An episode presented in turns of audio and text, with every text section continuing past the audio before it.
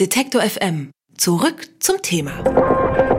Herzlich willkommen zurück auf der Bühne der Frankfurter Buchmesse bei N99, dem Podcast zur Frankfurter Buchmesse. Und ich sage auch herzlich willkommen zu Gianna Molinari. Hallo.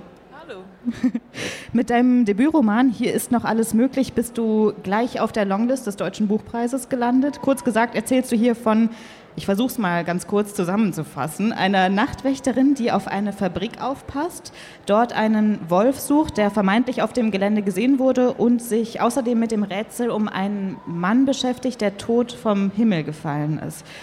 Das war natürlich jetzt eine ganz, ganz kurze Kurzfassung deines Romans, aber schon alleine das klingt ja alles sehr mystisch, nach einem Traum fast. Die Stimmung, die ist so ein bisschen melancholisch, würde ich sie beschreiben. Bist du damit einverstanden und woher kommt diese Stimmung, diese, diese seltsame Stimmung von Anfang an? Ja, die Stimmung kommt, glaube ich, schon daher, dass ähm, diese Fabrik zu Ende geht. Das ist eine mhm. Fabrik, die Verpackungen herstellt und diese Fabrik geht es halt wirklich nicht mehr so gut. Die wird nur noch ein paar Monate oder Wochen, Monate produzieren.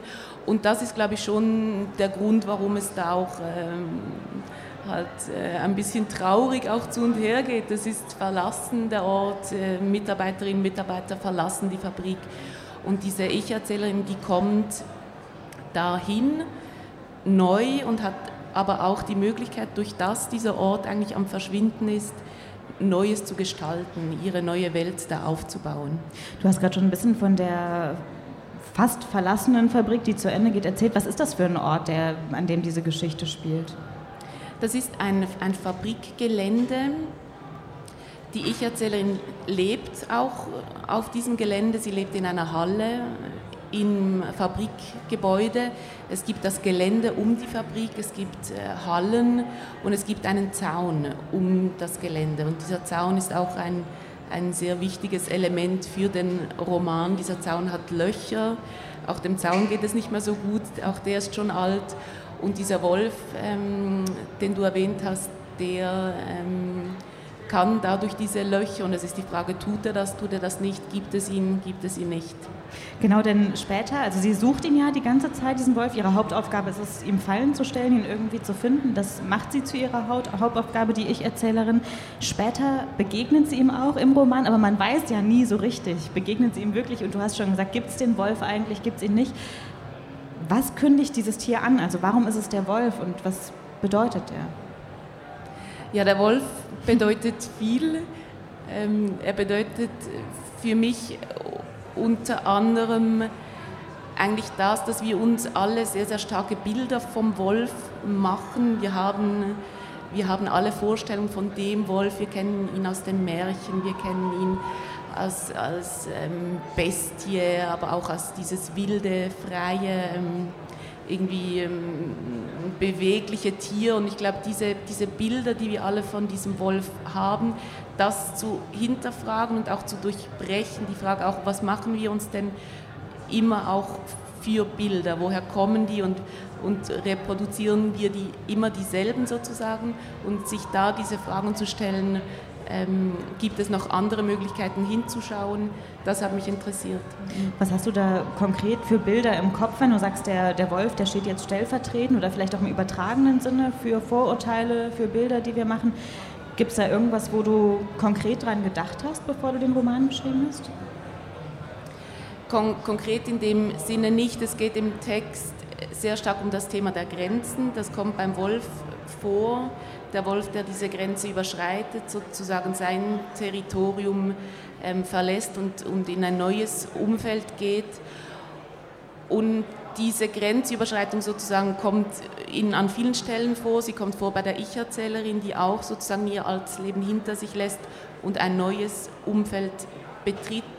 Es kommt in der Geschichte des Mannes, der vom Himmel fällt, vor, der auch ein, ein Land verlassen hat, der der geflüchtet ist und als Fluchtweg in ein Fahrwerk eines Flugzeugs gestiegen ist, auf dem Weg erfroren ist, gestorben ist und dann als unbekannter Tote aufgefunden wurde.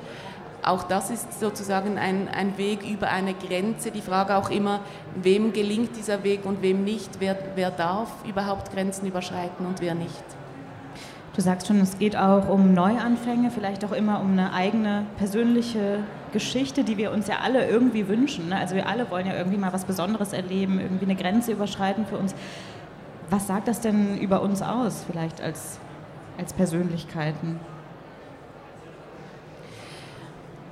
Ich glaube, Grenzen kann man natürlich auf verschiedene Arten lesen. Es ist ganz klar die Landesgrenze, die hier überschritten wird. Und wie du sagst, es ist vielleicht auch der Wunsch, dass wir, ähm, dass wir Ding, Dinge neu, neu erfahren möchten, dass wir sozusagen auch eine Abenteuerlust in uns haben oder eine Neugierde, die uns ja auch antreibt, Neues zu erleben, zu entdecken. Und das ist sicher für diese Ich-Erzählerin ein sehr starker Wunsch diesen Schritt zu gehen, dass sie eigentlich von ihrer Neugierde getrieben in dieses neue Umfeld hineingeht und, und schauen möchte, erleben, erfahren, Teil einer Welt ähm, zu sein. Das, das möchte sie eigentlich, ein Teil von ganz vielen Geschichten zu sein.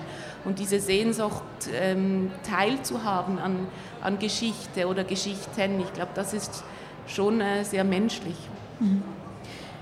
Das war jetzt ähm, dein erster Roman, dein mhm. Debütroman, und du hast einen Teil des Romans schon in Klagenfurt gelesen, und zwar den Teil über den Mann, der eben vom Himmel fällt, tot.